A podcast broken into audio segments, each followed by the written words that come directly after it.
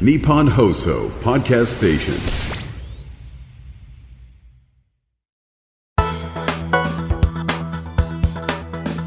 2月22日木曜日。日本放送報道記者レポート2024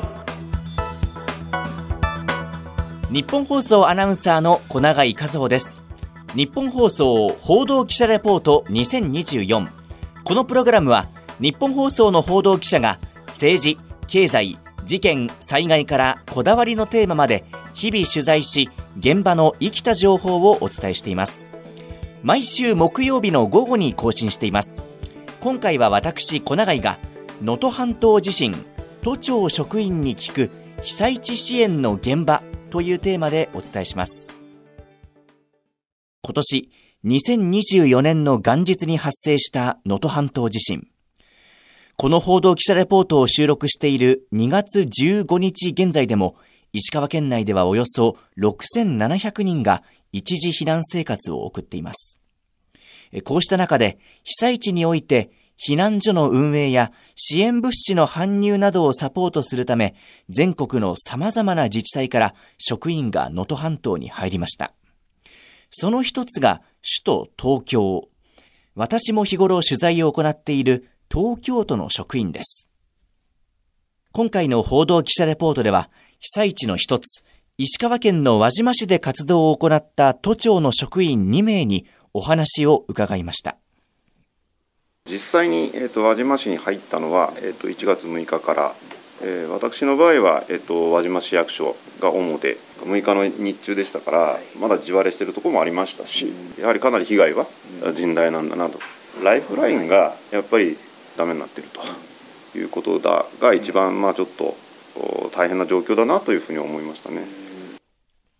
こう話したのは、東京都総務局総合防災部避難所運営担当課長の森本光一さんです。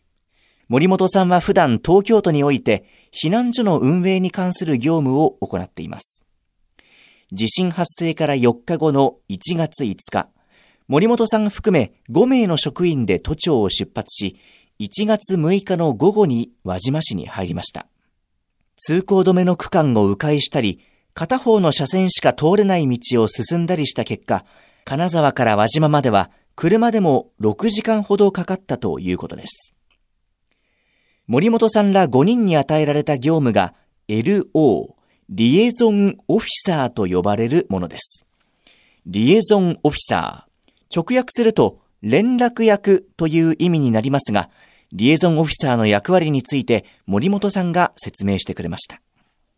発災直後間もない中で東京都からも応援の職員参るんだけど来るんだけども、えー、何をそのやってほしいかってことをまずニーズを確認すると、はい、どのような物資がどれだけの数量いるかっていうことをできるだけ早く収集把握して、都庁の本体の方に本部の方に連絡して本庁の方から発送の手配通していただくっていうことをつなげるということ本体の方がどどこのその避難所に当たればいいかっていうことの確認だとか金沢から輪島までの道路状況はどうなっているかだとかできる限りそのそうしたその情報をまあ収集して、えー、本庁の方に伝えると。と森本さんからありましたようにリエゾンオフィサーの仕事の一例としては被災した自治体今回で言えば輪島市がどんな支援物資をどれくらい必要としているのかそれを都庁の本部に伝える。つまり、輪島市と東京都をつなぐ連絡役となったり、これから被災地に入る東京都の職員のために活動場所がどんなところか、そこでどんな役割を与えるかを前もって確認して連絡するといった役割を果たしています。森本さんは輪島市役所の中でこのリエゾンオフィサーの業務に当たっていました。輪島市役所には森本さんら東京都の職員だけではなく大阪府、徳島県、神奈川の川崎市などからも職員が支援に入っていたということです。私が滞在した期間は、はい、あの午後に1回、はい、それから夜の8時頃に1回って形で、はい、あの支援団体のミーティングがありまして、そこでその、まあ、情報共有し合うその被災の状況だとかあの物資はどういうものが必要になる人だとか。そういったことを共有するっていう形でしたあのそういったところで主に情報を共有し合いながら仕事当たっていくって形でしたかね普段は一緒に仕事をすることのない様々な自治体の職員が集まった中でも、1日に2回のミーティングを開き、被災地の状況や支援物資の情報などを共有する時間が作られていたということでした。森本さんが輪島市に入ってから4日後の1月10日、輪島市内の避難所で活動するために東京都の職員20名が到着しました。と、体制としては、20名、えっ、ー、と、輪島市の南の方にある白石というところに宿を取って、はい、A 班、B 班に分けるんですよ、20名を。2班に分けて、毎日入れ替わりで入ってくって感じですね。宿を8時半に出ますと。で、我々10名が、着いたのが14時ぐらい。まあ、食事提供ですとか、トイレの清掃とかあるんですけど、それを24時間体制で行うと。そうそう、14時間、24時間なんで、次の14時ぐらいに、あの、B 班が入ってくるとですね。っていう、その繰り返しを10日から17日までやって、今もやってますねってことですね。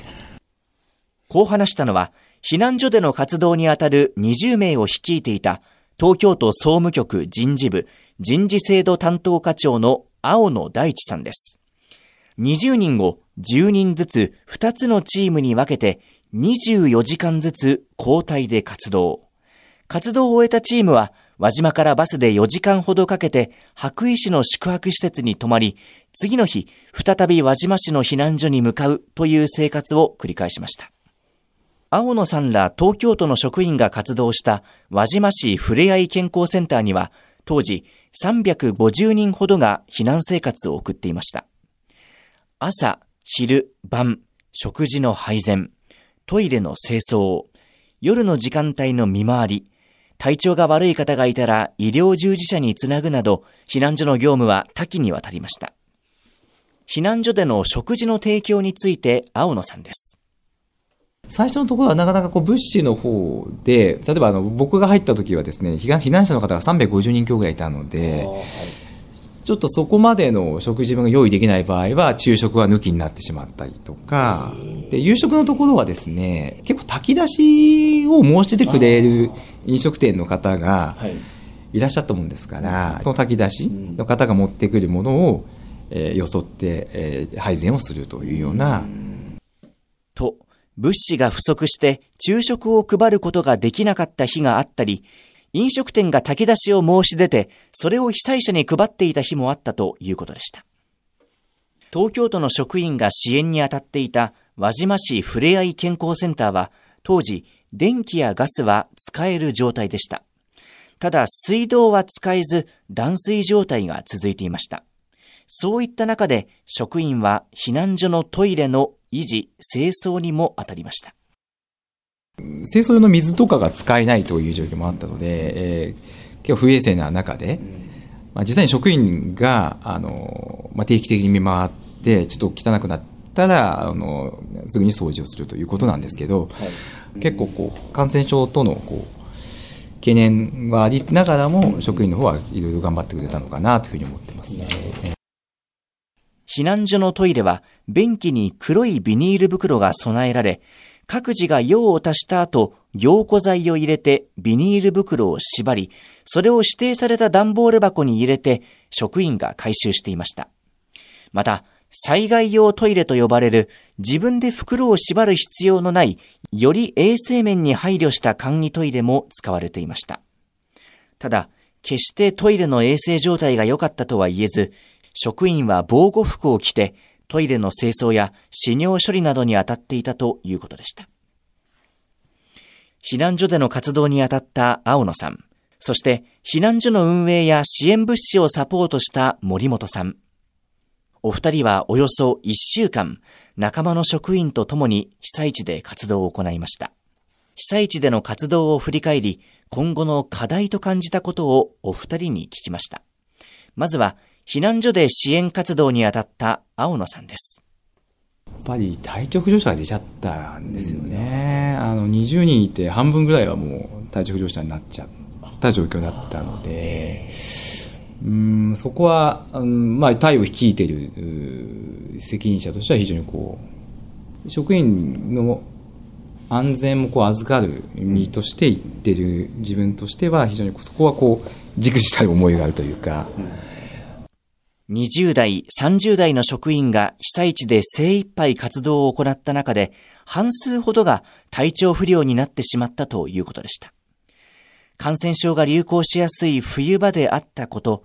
断水状態が長引き、手洗いやうがいが簡単にはなかなかできないという要因も重なったのではないかと感じます。そして、リエゾンオフィサーとして活動した森本さんです。でやっぱり10人のその割り振りの差配ってすごい大変な面もあったと思います。もう少しこうなんていうかなあのこういう感じの案で差配してみてもどうですか的な試端的なところはできる限り青の方たちの隊が困らないような形で少しでも早く注力いただけるしやすいような状況をもう少しこうやれた面はあったのかなと思う面はありますね。と避難所での活動の割り振りにもう少し積極的に関わってもよかったのではないかと森本さんは振り返っていました。東日本大震災、熊本地震、そして能登半島地震。日本列島では数年おきに大きな地震が発生しています。そして首都東京でも首都直下地震が発生する可能性が常々指摘されています。青野さん、そして森本さんが今回被災地で活動をした上で改めて感じたこと、一人一人に心がけてほしいことを聞きました。東京都人事部人事制度担当課長の青野大地さんです。政策というよりは、一人一人の最後は個のこう理解力が、あの多分不衛生な不衛生な状況を平静にするでしょうし、っていうことにつながると思うので、やっぱり一人一人のこう、なんでしょうね、意識、えー、っていうのが一番重要なのかなというふうには、ちょっと右の的な視点ですけど、思いましたかね。ええ、そして、総務局総合防災部避難所運営担当課長の森本光一さんです。なかなかその物資の拠点から避難所に物資が届きにくいっていう日がありました。でそうしたことに備えてはやっぱりその避難所の周辺のところそういったところとあらかじめな協力関係をちょっと考えておくとかあとはまあ地域のその避難所の近所のですね住民の方そういった方とも誰がその避難所を開けてどういった形で誰が開けるのかっていうその非常時に備えたことを話し合っておくことが大切だと思う。ここまでお聞きいただきましたように、青野さんや森本さんをはじめ、今回東京都からも多くの職員が被災地で活動を行い、現在も続いています。こうした動きについて、東京都の小池知事にも2月2日に行われた記者会見で聞きました。まあ、職員がですね、あの、現地に赴くことによって、リアルに体験をするというのとは、やはり、あの、より有効な方策を見つける、またそれを伝えていくということにおいて、極めて重要だと思っております。次に受け継いでいくことも必要ですし、また実際に体験することは、多くを学ぶことになります。日本放送報道記者レポート2024今回の担当は日本放送の小永井和夫でした。